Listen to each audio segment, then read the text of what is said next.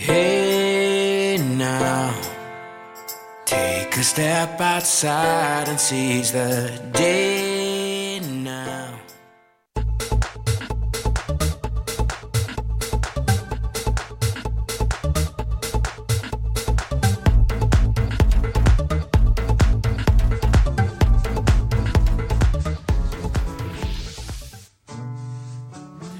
Hola, hola, ¿qué tal? Muy buenas noches. Después de una semana ausente volvemos con Calaveras y Diablitos. En este último programa de este año 2019, la verdad, muy lindo la pasamos. Yo me incorporé primero como último refuerzo y ahora termino siendo titular, sacándolo a Videla. Presento acá a mi compañero Matías Rodríguez. Hola gente de Calaveras y Diablitos, muy buenas noches como siempre nosotros acompañando los lunes para cortar la semana del primer día, porque la verdad el fin de semana siempre nos queda corto a nosotros, por eso venimos con buena música, buena gente y nos acompaña Qué un mejor, grande... qué mejor que tener a un tipo que tiene más noche que la luna, perdón. Carlito Gardelini nos acompaña. ¿Qué tal? Buenas noches, chicos? Bien, bien, bien. Un gustazo estar acá. La verdad, el agradecimiento es nuestro. Terminar el, el año con un. Le decía, lo hablaba recién con el padre Mati, con un pedazo de historia del rock nacional aún vigente. Este. No vas a decir que no tenés rock encima porque no te voy a creer.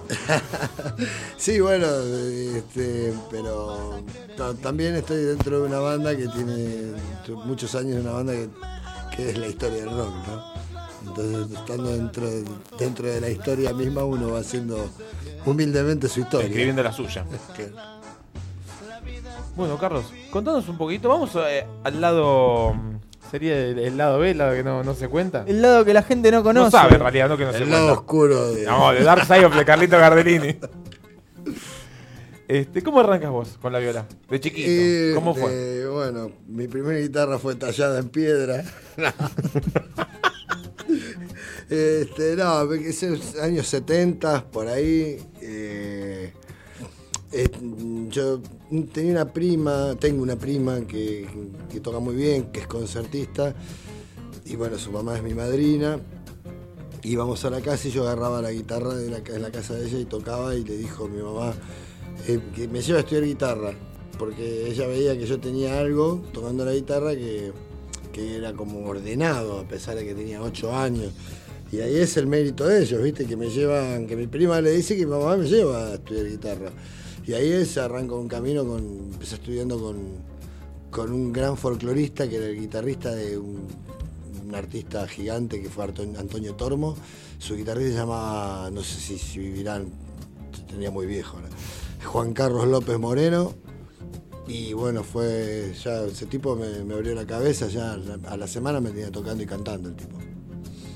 Sí, Así, arrancó la, la básica, ¿viste? Después eh, empezamos a crecer y empezamos a hacer de todo. ¿Con qué disco te acordás que o menos? ¿Qué, qué, qué que, que elegías para escuchar? ¿O, o qué fue lo que te llamó la atención de, de algún violero o de alguna banda? Mira, yo ¿O siempre qué estuve- artista? Claro, yo siempre estuve muy conectado con la música porque, ya te digo, mis primas, mi hermana, mis primos, todos escuchaban rock eh, en los años 70 y tenían... Yo me acuerdo, por ejemplo, de los discos simples, por- ejemplo, muchos empezamos escuchando los Beatles, y me acuerdo en, mis discos simples, entre los discos simples de mi hermana, estaban los discos chiquitos de la, de la manzanita, los singles que serían hoy de la manzanita, y que, que de un lado que tenían un tema de cada lado, y por ahí era un disco solista de George Harrison, un disco solista de Paul McCartney, un disco la, la, la tapa solista de los Beatles, y tenían un montón, había un montón de esos simples en mi casa, y otros de otros artistas, Creedence, y siempre estuve conectado desde, ese lado del rock. Y ahí me fui metiendo. Me, me acuerdo de esa, de esa de esa movida, del extraño del pelo largo, de la película, de la música. es- Eso es lo primero que me, lo primero que a decir rock y, y me llega todo eso. Mi tío tenía una disquería. Yo cuando ya tenía 13 años, esa época cuando teníamos 13 años parecíamos que éramos un poco más grandes, o al menos nos creíamos que éramos más grandes, pero era distinta la vida. Yo un pibe de 13 años andaba como estudiar en el Nacional de Lanús con la carterita, iba a comprar, se iba a comprar sus cigarros, ya, eh, iba a comprar, hacía un mandado con guita en el bolsillo. Me mi tío me andaba a comprar los discos a un mayorista en Avellaneda.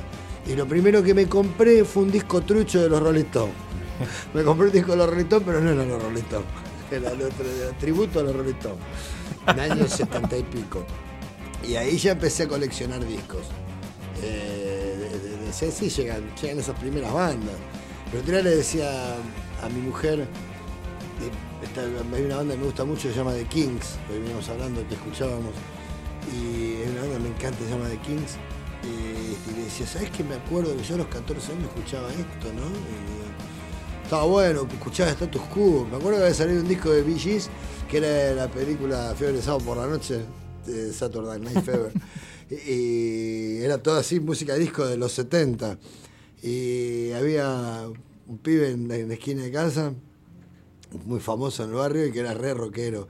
Y fui y a él le encantó el disco ese de Gees con esa música. Y él tenía un disco de Status Quo. Y se lo fui y se lo cambié pelo a pelo por un disco de Status Quo y yo ese día me hice rockero. Ahí fue marcada la historia. ¿Cómo, ¿Cómo fueron tus primeros pasos, no? Arriba del escenario, esos primeros recitales. ¿Qué es lo que te acordás de, de esos Los shows? primeros shows fueron eh, días de la primavera, es- estudiante a full. Y este, eso, prepararnos tres pibes así, chicos, jóvenes. Pasa que eh, también en esa época acceder era difícil, pues está re bueno. Lo que yo veo que cuando los padres, yo di muchos años clases, ahora yo me, retiré, era como 10 de esa actividad. Pero cuando venían los padres y me decían, ya en ese tiempo, me decían, eh, quiero comprar una guitarra como la gente a mi hijo, quiero que vaya, quiero que estudie con vos, quiero comprar un amplificador. Yo decía, qué bueno, viste, que la vida cambió tanto, porque cuando yo tenía 13 años, comprarte una guitarra eléctrica era como comprarte una escopeta. ¿Viste? ¿Qué vas a hacer con una guitarra eléctrica? Quería tocar la guitarra, ¿viste? Quería hacer una guitarra, no voy a matar a nadie. Y no, era toda una cosa que venía, ¿viste? Que los rockeros, que esto, que los rockeros. Bueno, yo insistí, ¿viste? O sea, seguí, mucha gente por, esas, por esos motivos dejó. El otro día, mi hija, eh, mi hija menor terminó en, un colegio con orientación artística y estuve en la. el otro día en la, en la, ceremonia de su. de, que terminó el colegio, de egresados. Y, eh, y había un piano, ser un lindo lugar, había un piano de media cola y un, alumno tocó una de Queen encima del piano y otros dos cantaron con una guitarra y otros chicos cantaron. Mi, mi hija canta, pero cuando estoy yo no. Así que evita. Pero eh, adelante mío no canta. Todos me dicen, ¿qué bien canta tu hija? Ese día no, no cantó porque si no, no podía ir a la fiesta. Pero bueno, decía, qué bueno que los profesores de música de este colegio alientan tanto a estos pibes. Pero aparte yo los veía tocar y cantar. Y no era que lo hacían ni- casi ni, viste, o sea, están, están un paso del profesionalismo, le falta empezar a escribir sus canciones y ya están, viste. Muy bueno, esto está muy bueno, evolucionó mucho la vida en ese aspecto, gracias a Dios. Lo nuestro era todo más, Más rústico. se más puede decir. rústico, o sea, yo soy una rifa, una canasta familiar para comprarme una guitarra eléctrica. Claro. Mi papá me podía comprar una guitarra eléctrica, pero no me iba a comprar una guitarra eléctrica. Y después me ayudó mi abuela para comprar el ampli. Y ahí ya con esas dos primeras cosas pude ir a empezar a vender, a cambiar, a comprar, a ¿viste? hacer cosas para poder tener. Así empezó todo, difícil, pero bien, bien. De- el momento es inolvidable. Es si vamos a la vida poder- del músico y la del rockero también. Y todo. en esa Es- época es más.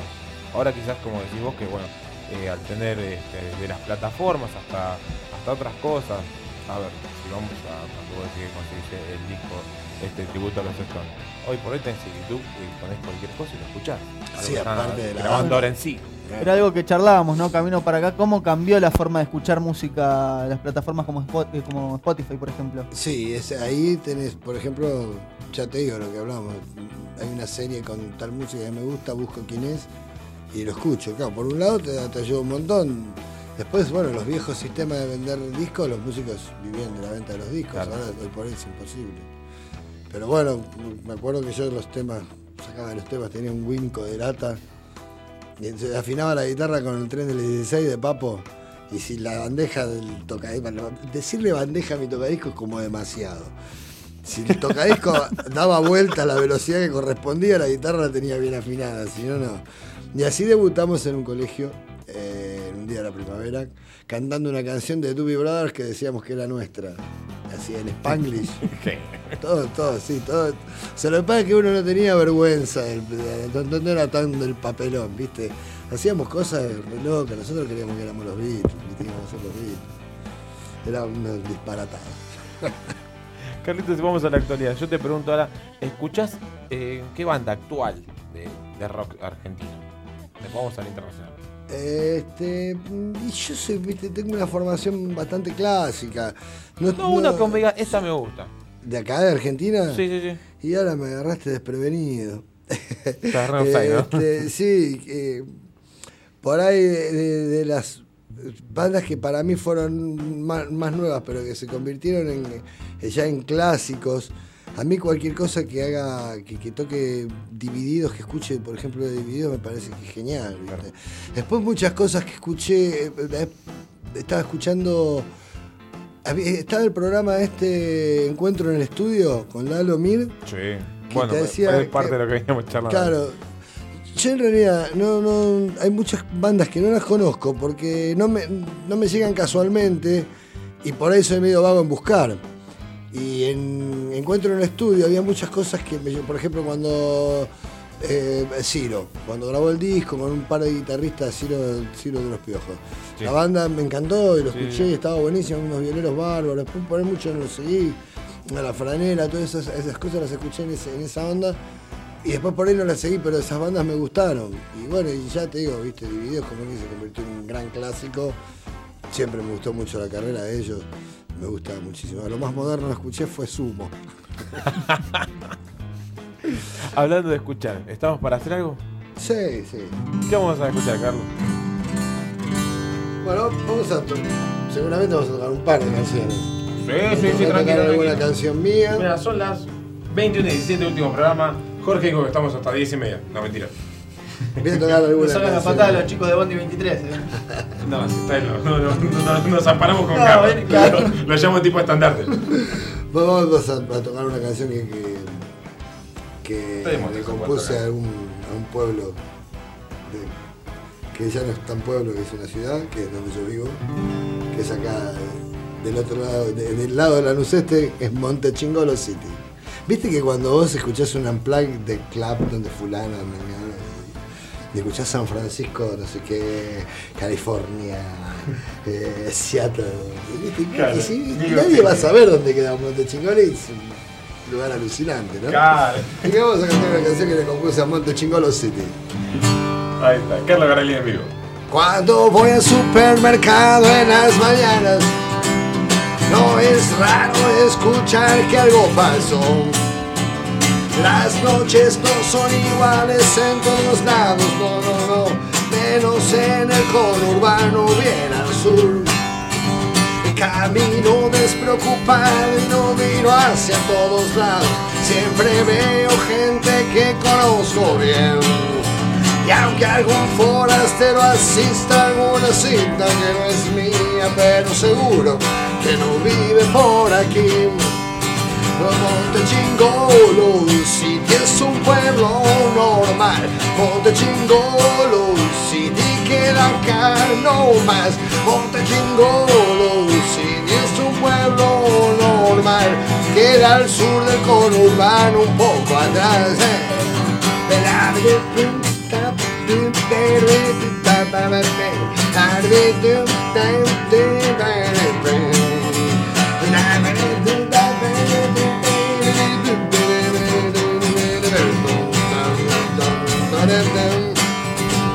Camino despreocupado y no miro hacia todos lados, siempre veo gente que conozco bien. Y aunque algún forastero asista a alguna cita que no es mía, pero seguro que no vive por aquí. Montechingolo City es un pueblo normal. Montechingolo City queda acá no más. Montechingolo City es un pueblo normal. Queda al sur del conurbano un poco atrás queda al sur del conurbano un poco atrás. Queda al sur del conurbano un poco atrás.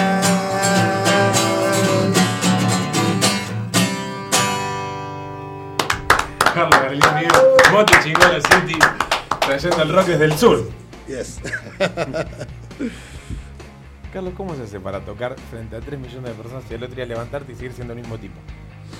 Eh, Sincero, sin cassette, por favor. Y qué sé yo, está, eh, es muy- Es Sí. buenísimo. Es, es sin, sin eh, bastardear a nadie, porque viste que me imagino que conocerás muchos del palo, no, no te pido nombre ni nada, que se subieron al caballo por llevar 20 personas de más. Este, pero ¿cómo se hace para seguir siendo el mismo tipo que sos de, de Monte Chingón así? Y porque salís a la mañana y te encontrás a Montechingo sitios. Entonces, eh, este, como cuando a veces hablas de un montón de cosas de, la vida, el sentido de pertenencia te da como una claridad más grande de dónde, de dónde sos, ¿viste? Eh, socialmente, en la vida cotidiana. Eh, yo vivo mi barrio, donde siempre mi vida empieza todos los días a la mañana de la misma manera. eh, excepto cuando estoy de viaje y después vengo y casa, ¿viste? Y, y está- me- acuerdo cuando tocamos en el Bicentenario, te referí, cuando tocamos en la casa de gobierno lo mismo. El, el barrio estaba alborotado, ¿viste? Salía a comprar al super- al supermercado y todo, una cosa, pero yo estaba en mi barrio, está todo bien. Y le vas dando la- la- haciendo el comentario a la gente, que es la gente que te ves todos los días. Me parece muy raro, por ejemplo, también es raro, imagínate yo siendo vecino tuyo, verte en la tele frente a tantas personas. Claro, a mí lo que me parece raro, a veces me encuentro con personajes en el barrio que por ahí no los veo muy seguido, que me hacen como una especie de reportaje. Y yo digo, pará, loco, yo soy el mismo que íbamos a la pileta cuando teníamos 8 años, ¿viste? Sea, el reportaje. Y bueno, te pasan cosas. No sé, ya te digo, ese momento fue muy fuerte en el momento que pasó, la vuelta a casa. ¿Sabes que me estaba esperando gente del barrio en el día del bicentenario en la calle? Cuando volví en el taxi. Y, pero bueno, fue algo re loco porque había, dijeron, tienen que tocar a las 7 y cuarto de la tarde, creo que fue, porque a las 8 está Riverito con la lotería. Entonces, para que salga en directo en Canal 7, de- de 7 y cuarto, 45 minutos de show. Era un tiempo más o menos estimado en eso. Hicimos algunos temas de la Biblia. Y claro, a las 7 y 10 Era- había 50 arpas, loco, arriba del escenario. No tocamos ni loco a las 7 y cuarto. Y a las 7 y cuarto estábamos tocando. Había una, una organización, una cosa increíble. Fue todo desde que llegamos hasta que tocamos y todo, fue todo así medio, medio increíble, medio un flash, ¿viste? Nos llevaron al Hotel Panamericano, hicimos ahí el- la previa con un montón de artistas. Nos llevaron un carrito de golf al, al escenario, tocamos. Y yo después no volví al Panamericano, me tomé un taxi y me fui a mi casa porque nos juntábamos con unos muchachos de ahí del barrio eh, eh, a festejar también el bicentenario y habíamos preparado para ese día empanadas y, y bueno, volví a comer empanadas a casa. Y sí, Vos fíjate que el tipo no pierde nunca la humildad y se fue. Dijo, el hotel panamericano nos voy a comer empanadas a, a la nusa, a casa con amigos. y era lo que habíamos planeado. Tal cual, no, no, no, seguro, seguro. Llevando chingolo a todos lados. ¿Tienen alguna, si se puede contar, alguna cábala con, con Willy, con Simón antes de tocar? algún ¿Algo que hagan antes? ¿Alguna arenga? ¿Alguna charla que tengan? ¿O vos particularmente? No, nosotros con Rubén mismo, con, con Simón, a veces cuando hay telón cerrado, generalmente nos damos la mano los tres eh, y, salimos a, la cancha. Y, ¿Viste? Nos damos, sí, sí, se- nos damos la mano y nos miramos, ¿viste? Y vamos, y está todo bien. Pero nunca entramos en un plan, ¿viste? De ahora vamos a romper nada, ¿no? Vamos, No, no, vamos a hacer música y nos miramos y con mucha onda y ahí es donde se... Ahí es porque cualquiera de, to- de, de los tres puede estar haciendo cualquier cosa en cualquier momento, en cualquier lado. Pero en ese momento los tres, ahí es donde armamos el equipo, salimos y somos uno. Y, por ejemplo, ayer estábamos en una zapada con Willy y él estaba en una punta con un baterista que no conocíamos y estaba yo en la otra punta y empezamos. Y en ningún momento dijimos vamos a tocar nada, nos miramos y él tocaba alguna cosa con el bajo y, y empezamos a tocar automáticamente lo mismo. Ni en el medio, si subíamos el tono en el solo no, con una seña, ¿viste? En la con la cabeza ya. Son muchos años y, y mucha- muchas cosas vividas. Y, y, bueno, ya te digo, antes de tocar, eh, ahí en ese momento ya, ya nos transformamos en, en lo que es Willy Quiroga Box Day hoy. Eh, o lo que, Sí, cuando estuvimos fue, fue Box Day con Rubén. Después por algunos rollos legales tuvimos que anteponer los nombres, pero bueno, esas son cosas que pasan. Sí, son cosas que surgen. Sí. Ya lo. lo-. Bueno, son las 21.25 en toda la República Argentina. Si te parece, vamos un cortecito chiquito y enseguida volvemos con más de Carlos Gardelín en esta gran nota, en esta hermosa despedida de año que tenemos acá en Calaveras y Diablitos, Radio Capital. Bueno, último programa del año, Último despidiendo programa. 2019. La verdad, eh, un lujo ¿no? que nos estamos dando, que nos pueda acompañar alguien como Carlos Gardellini, con un- la trayectoria que tiene, con el recorrido que tiene el rock que tiene encima. Que Todas fue- las historias que No me para hagan sentir. Todo. tan viejo. No. gracias. Por favor, no, Carlos. Así que, si te parece, Jorge, vamos a una tanda y enseguida volvemos con más Calaveras y Diablitos.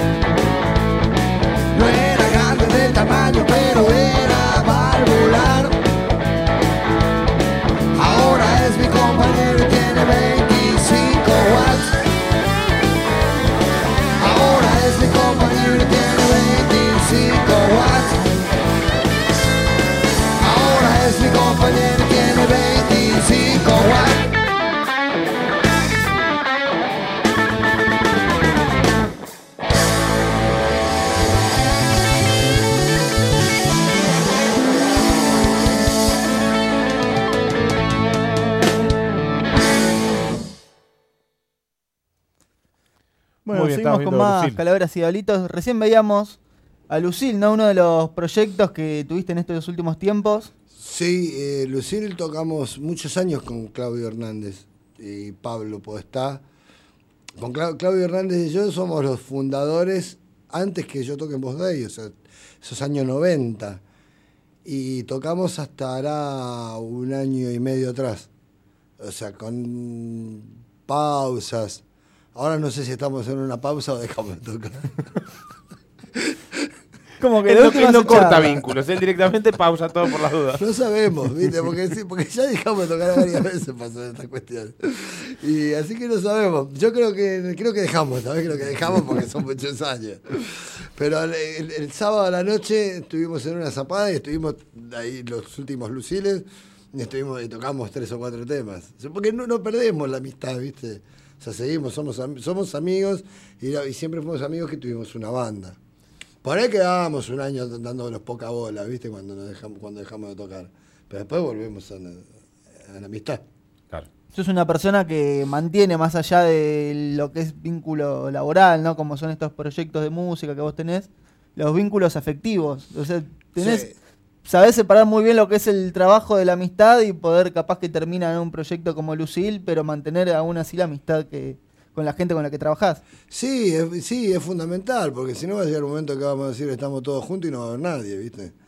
O sea, somos amigos o son- no somos amigos. O sea, si, si somos amigos desde el año 89, con Pablo Podestá, el bajista, nos conocemos del año 86. Si porque dejamos de tocar o porque tuvimos un negocio, después ese negocio nos separamos y, no- y dejamos de ser amigos porque no entendimos nada, ¿viste? Con Pablo, con, con el bajista, que somos amigos, amigos de hace muchísimos años y pasamos, nuestra amistad pasó por muchísimas cosas. Imagínate, tuvimos negocio 20 años juntos, tocamos en bandas, tocamos hasta en café, con, en laburos de café concert en los años 80, que eran esos laburos que en ese momento se laburábamos de la música, pero no existía la pista, viste, para el cantante. O sea, los músicos trabajábamos en vivo y grabábamos, y grabábamos para Canal 9, y grabábamos, y íbamos a tocar en los boliches donde paraban los artistas de Canal 9 a la noche, los, días martes, los días miércoles, ¿viste? Boliches de tipo que empezaban 2 de la mañana, y acompañábamos solistas ahí, les grabábamos, después a los solistas les grabábamos. Eh, los, temas para tocar en televisión, los playback, había mucho trabajo y con él pasamos por un montón de cosas. Hemos tocado con cada personaje. o sea que no nos vamos a, separar por una pavada. si yo te voy a elegir un recital que te, que te gustaría revivir, eh, tuyo obviamente arriba en el escenario, ¿con cuál te quedas? Un recital que me gustaría revivir. No sé, ¿Querés hacer un podio por las dudas, tres, como para no, descartar alguno que... O sea, no, es, demagogia, o sea, eh, o sea, quiero que ese recital esté por venir, el que vaya a recordar alguna vez. O sea, hice muchos recitales, todos fueron muy hermosos, muy lindos, y recuerdo muchos recitales en, lugares de Argentina viendo paisajes, tocando al aire libre en el bolsón, es una cosa maravillosa. Ahora si, si quiero tirar si quiero tirar uno, digo no, porque en Madrid, porque está re bueno nombrar Madrid. Pero no, la onda mía es que yo haber tocado en, el sur, en el norte, en lugares como estadios, un estadio de fútbol en Bolivia. Hay muchos lugares que son, que son sueños realizados o sea, me gustaría que empiece una nueva serie. También esta es una parte de mi vida distinta a otras, entonces me gustaría que, estén llegando nuevas cosas. Y los que están, están bien guardados donde tienen que estar y los voy a recordar por siempre. Y algunos que no voy a recordar tanto. pero sí, no, está buena la pregunta, pero viste, son, son muchas cosas que pasaron. Recuerdo viajes, este, lugares, conocimos mucho, muchos lugares y mucha gente maravillosa. todos los viajes a Bolivia, yo Bolivia es un lugar que veníamos hablando, la verdad que es un lugar que nunca me cansé de, ir, ¿viste? Y espero que vuelva algún día a ser como era. Recién, bueno, ahora estás planteando ¿no? lo que es eh, salir a tocar afuera. ¿Cómo es la, la experiencia ¿no? y el ritmo también de una gira una gira internacional, recorrer países. Y eh, hay veces que, que es todo muy rápido y a veces que es más relajado. Eh, por ejemplo, en Bolivia cuando vamos, generalmente vamos con algunas presencias pactadas en algunos lugares y, y bueno, tenemos que estar más tiempo. Entonces como que nos instalamos un poco más, hay que aclimatarse antes del día del show porque algunos shows son en la altura. ¿Viste? Y, hay que estar ya teniendo en cuenta el tema del oxígeno, porque hay lugares que son muy altos, Potosí tiene más de 4.000 metros de altura, entonces tenés que tener viste precaución con eso. Eh, y, andamos con, oxígeno, con médicos, y llegamos, en cuanto a los futbolistas dicen mejor llegar al día del partido, para nosotros no es llegar al día del partido, nosotros tenemos que llegar, adaptarnos a la comida, llegar, viste, la comida en cuanto a la altura, viste, y estar Bien, y, esas giras son como, como tranquilas también, porque te vas adaptando y una vez que terminaste el último show ya ni te querés venir. Y hay otras que son más, más veloces. acá viajar, viajar una gira acá, eh, irte a Treleu y es un flash, ¿viste? ya estás en tu casa, te vas al aeropuerto, te vas a Treleu, terminás de tocar, a la mañana te levantas en el hotel y te volvés. ¿Viste? Treleu, Comodoro, es todo más rápido, ¿no? todo más veloz. Perfecto. Carlos, ¿estamos para escuchar algo? Eh, sí, vamos a tocar algún. algún clásico de blues internacional. Este es un tema más viejo. Eh, no me acuerdo ni quién lo compuso. Porque sí. hecho mucho, Carlito, que no te preocupes, que no lo van a googlear desde no, la porque, Pero el Clapton lo, lo, canta mucho este cuando se junta con Keith Richard. Son, es un estándar, un clásico eh, que a mí me gusta mucho. Key to the Highway. Ahí va, vamos. I got a key to the highway. Bill, I'm about to go. Holy and Rome, working Moses gone. I'm going back to the border. With me when I gotta know. Cold hand don't know. Through Goodman way for home. When the moon become mountain, looking at me on my way, gone wrong is now way until the rain won't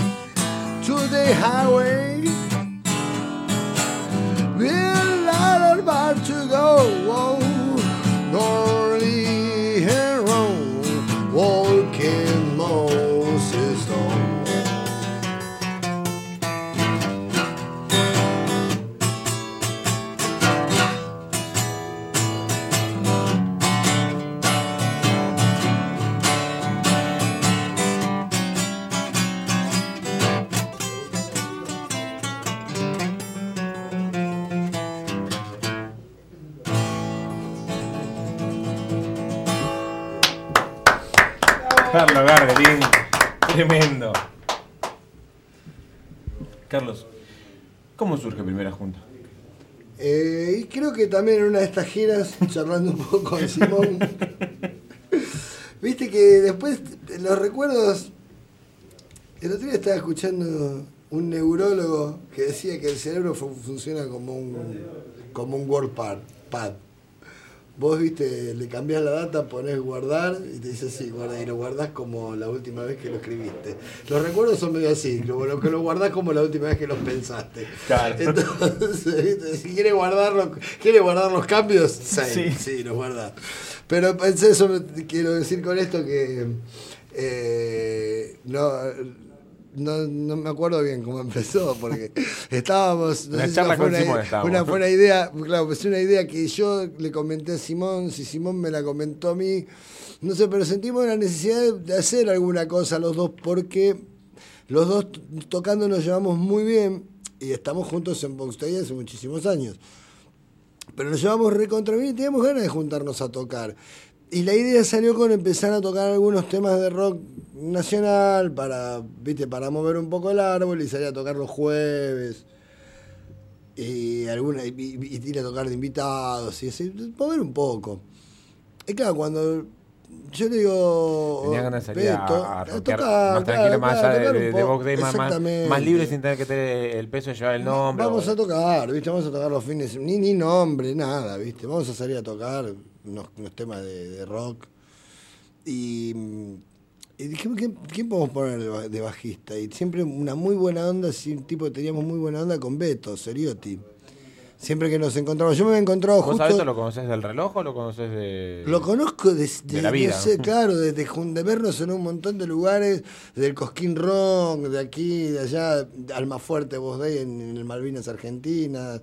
Eh, me, me acuerdo que a- previo a lo de primera junta nos encontramos en, en, en el recital de la renga en los de, Hura- de Huracán, ¿viste? Sí. Y yo toqué en ese recital con Cristina Dal y él había tocado creo que con drenaje. Sí. Y nos encontramos en un, en un, en, en un VIP del estadio eh, con Luciano y varios músicos viendo el recital de La Renga, que por otro lado fue buenísimo, me acuerdo de ese huracán. Pues fueron varios, eh, varios, varias funciones. Eh, Seis. seis. Seis fueron- recitales en Huracán. La verdad que eso me encantó. Después, si querés, lo charlamos, pero eso me encantó. Eh, y lo había visto justo en esos días y siempre tanta, bu- tan buena onda. Y bueno, y, y dije, y Simón lo llamó a Beto. Y Beto le dijo, sí, dale, y nos juntamos a tocar. Yo personalmente creo que cuando empezamos a tocar me di cuenta que íbamos a tocar, ya que íbamos a pasar un poco más la línea de tocar algunos covers y algunas zapadas, ¿viste? Porque ya cuando nos, nos juntamos a tocar hubo química, ¿viste? Hubo onda, se notó. Íbamos todos para el mismo lado. Vos más que una zapada no habías tocado antes con Beto. Más que una zapada. No, no, no, con Beto no habíamos tocado nunca. Ah. No, en la, todos fue en la sala, empezamos a, fuimos, juntamos a zapar. Claro. Y ahí, el, viste, el otro ensayo, dijimos, vamos a armar un tema de Box Day, un tema de tal, tal, tal, y salimos a tocar. Y ya el, segundo ensayo estábamos zapando un tema que, que pintó, viste. Y ahí ya salieron los primeros tres, uno atrás del otro, los primeros cuatro los grabamos. Y empezaron ahora a salir canciones, estamos ensayando, y empezaron a salir un montón de canciones a full. Estamos con eso de componer, estamos, estamos entusiasmados. Tenemos fecha este sábado, ¿no? Tenemos fecha este sábado con los chicos de Nahual, que la verdad que son unos pibes bárbaros. La pasamos muy bien cada vez que vamos. Estamos re agradecidos que nos inviten. También porque para que hay, seguramente hay mucha gente que va a ver a Nahual que no tiene por qué conocer mucho de rock nacional y eh, también nos dan la posibilidad de, que nosotros toquemos con su público. Sí, además, o sea, eh, es una pavada, ¿no? Pero yo la otra vuelta me fijaba en los flyers y no los nombran como banda invitada, les tienen tanto respeto. Amigos invitados. Sí, sí, bueno, pero claro, es lo que es, sí, sí, sí, totalmente. Este, pero hace ya un tiempo que vienen tocando juntos. Sí, hace, sí, sí, hace bastante. Eh, sí, la pasamos siempre bárbaro, tocamos en dos lugares. Para este lugar de Pompeya está buenísimo, el Cori allá en, en Sáenz al fondo. Mm, ¿Sabes? Al- Ahora después lo, lo- lo Sí, chequeamos bien. eh, sí, sí, sí, vamos. Sabemos que va a estar todo bien porque vengan. Sí, creo que está todo agotado igual, ¿eh? Está todo agotado. Sí, sí, se, se arma, se arma copado el efecto. Sí. bueno. Así que bueno, sí, vamos a tocar este sábado. Con primera junta no tenemos fecha todavía. Con primera junta tenemos el 3 de enero, las primicias. Eh, Están tirando bombas acá, Carlos estamos Gardellini en vivo, Canales y Diablito.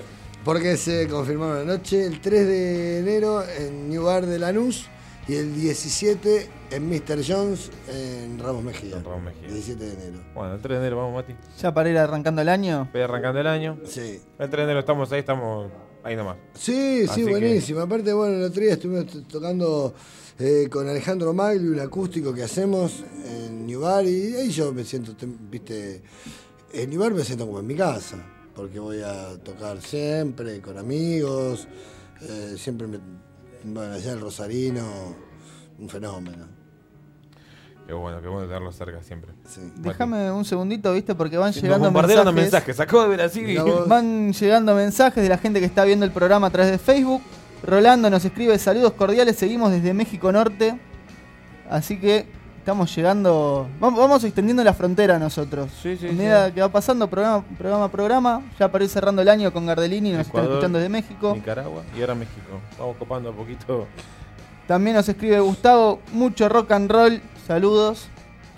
Está contenta la gente en el último programa del año, ya despidiendo Lo hizo este Carlito. 2019. Pegamos faltazo el anterior. Nos Ah, hicimos- pegaron, pegamos Sí. faltazo. Sí, sí, sí. Nos superaron los Me tiempos. parece de- que me di cuenta. Viste que, que no te aviso después. ni- No concretamos. Es que lo de hacer programa el lunes, nosotros venimos con el arrastre del fin de semana. Entonces, Claro, lo que pasa es que, viste, los lunes no hay que hacer nada que no se pueda suspender. Es, es muy buena la frase que acaba de tirar. Para una remera. Acá, claro, claro. Carlos bajando tips a lo loco. Muy viste, ¿A qué hora estamos ya?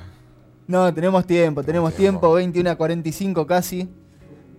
Así que, no sé, la verdad que Vamos tengo más. tantas cosas en la cabeza que ¿Querés podría- algo? podríamos charlar un poquito, ¿no? ¿Cómo fue los, los inicios en Box Day? Ah, mirá, sí. Eh, Año 92 habíamos dicho. sí, 92, 93 por ahí. Pues yo conocí a Rubén antes que a Willy, a Rubén, el querido Rubén Basolto. Y, y bueno, estábamos en la sala ahí donde en el estudio, viste, en la viga. Y él vino, a- daba clases de batería. Y claro, yo tengo 50, voy a cumplir 56 años. O sea, a veces suena medio demagogo, viste, que, uno, uno cree que dice, porque yo fui fanático de Box Day a los 13 años, pero es lógico, ¿de quién quiere que sea fanático en el año 77? Era- éramos fanáticos. Aparte con Box Day en mi barrio hay un sentido, hay sentido de pertenencia. Es, o sea, Day es una banda que la zona sur la adoptó. Esa te iba a comentar. ¿Viste? Y yo soy de la zona sur y es- nosotros tocábamos, a los 13, 14 años tocábamos el regreso del Dr. Jekyll con los equipos así todos que eran un espanto que tenía, me parecíamos, lo hacíamos onda de Who, ¿viste? Era muy loco. Y yo, yo me crié con esa música. Y entonces claro, cuando lo conocí a Rubén, que lo había visto en una prueba de sonido una vez, y nos hicieron tocar juntos para probar el sonido en un lugar, y bueno, viste, yo me quedé, wow. Después él vino a dar clases a la sala y nos empezamos a hacer, para, resumir un poco, nos hicimos amigos al toque, imagínate. Y eh, o sea, se, convi- se convirtió en una amistad así que estábamos todos los días juntos. Él venía todos los días, si no daba clase venía igual a tocar. Y yo lo, jodía, viste, con que me invite a tocar un tema con Box Day, porque ellos estaban con otros dos guitarristas, estaban rearmando la, historia. Y le digo, loco, invítame a tocar un tema, invítame a tocar azúcar amargo, invítame a tocar un tema, invítame a tocar azúcar amargo. Esto lo conté muchas veces, pero como diría la chiqui, el público se renueva.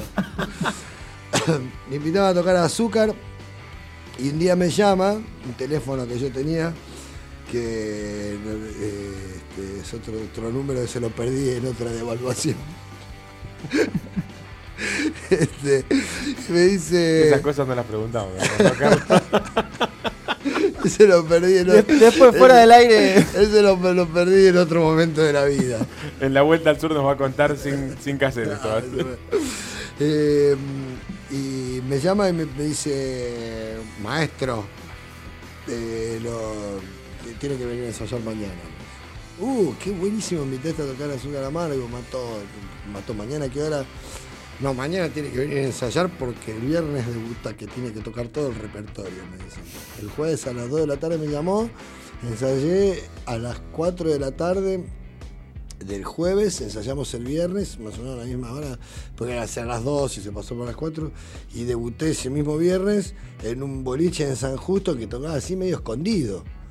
¿No? Me tuve que aprender el repertorio. Si bien vos el repertorio lo podés saber porque, porque es un repertorio clásico, eh, las cosas se van modificando con los años, eh, no, tonalidades, pero sí van modificando algunas formas de, las canciones. Y porque quedan de algún arreglo con orquesta que de un arreglo que a uno le gustó, porque pasó estando yo también. Entonces las tenés que actualizar y bueno, y no, no, no era mucho la cosa. Yo, por ejemplo, ahora si me llaman para hacer algún laburo, que tengo que viajar con alguien, hago un ensayo solo y me, me mandan el repertorio, me mandan un recital por YouTube y me saco todo el recital en un toque. Eso no era, no, no, no era así en ese momento.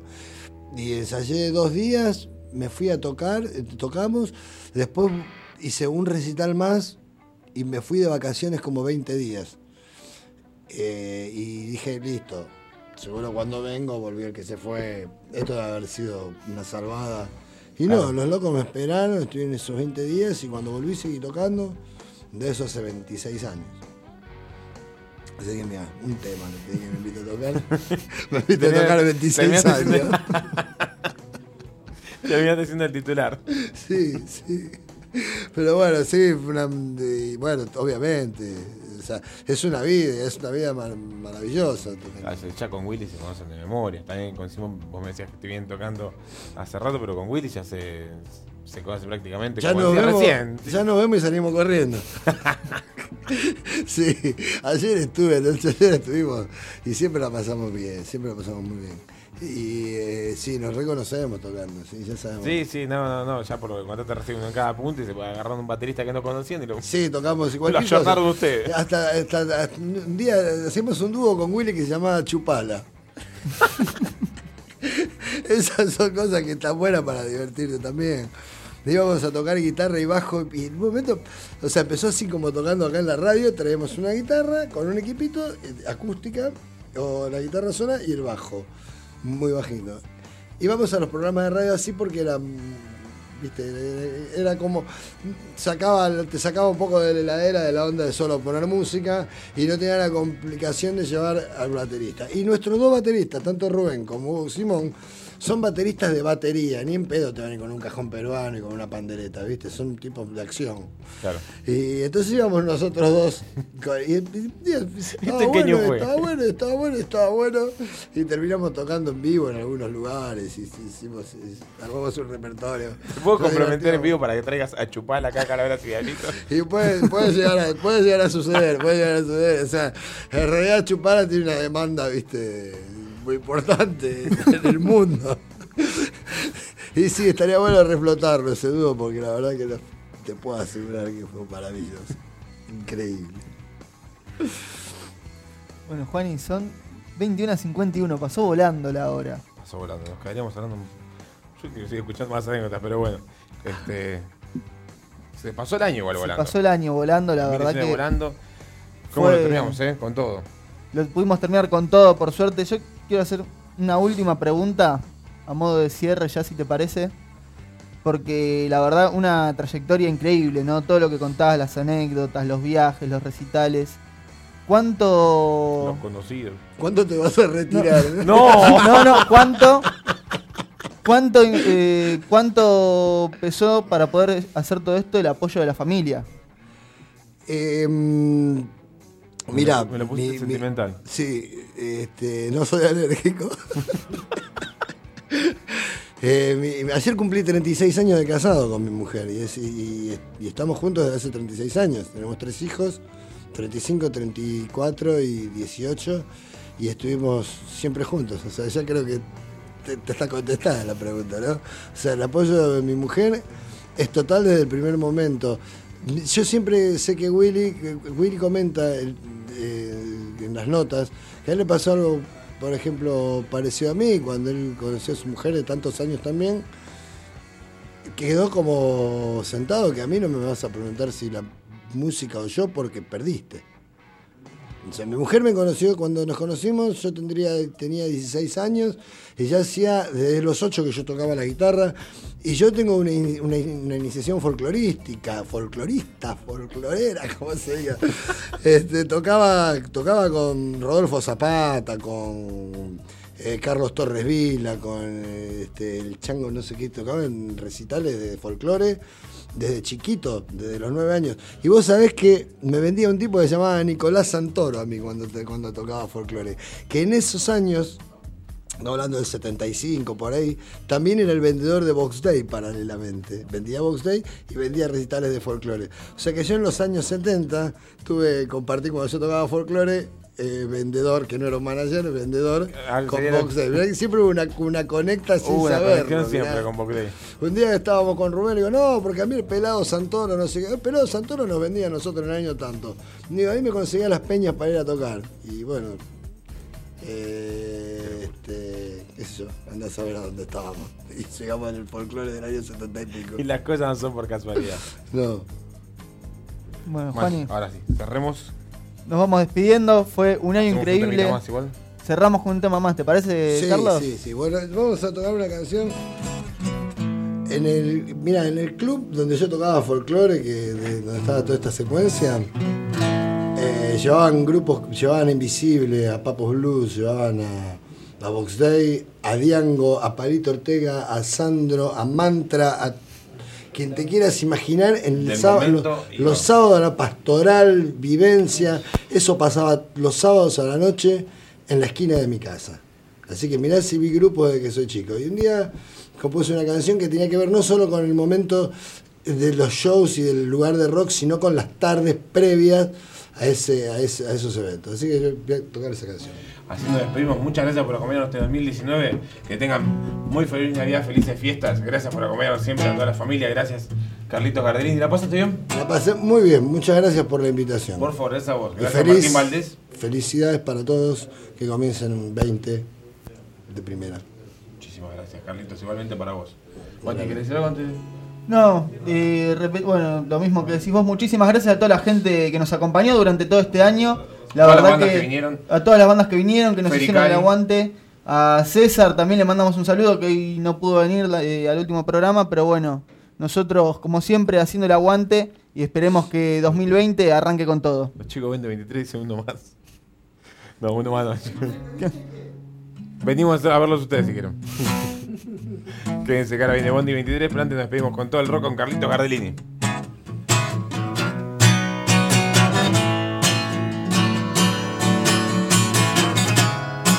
No sabes qué se siente ir a bailar rock and roll el sábado a la noche. Yo ya estoy preparado para salir a rodar en medio de la gente. Y en el club del barrio hay mucha agitación. Y un cartel que anuncia que hoy habrá función. Como siempre, como siempre. Puedo estar parado mientras empieza a sonar la muerte del payaso. Los jeans bien ajustados, un codo en el mostrador, fumando un cigarro. Y en el club del barrio hay mucha agitación y un cartel que anuncia que hoy habrá función. Como siempre, como siempre. Las 3 de la mañana, todo está por terminar por solo una semana. sabes que se siente poder bailar rock and roll al lado de mi gente. Y el domingo duermo, casi no vio el sol.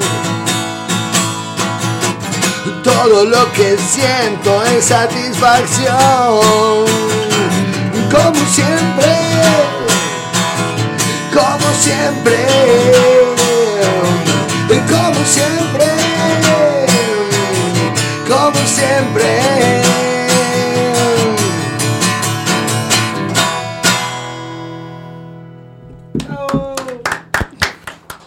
Muchas gracias.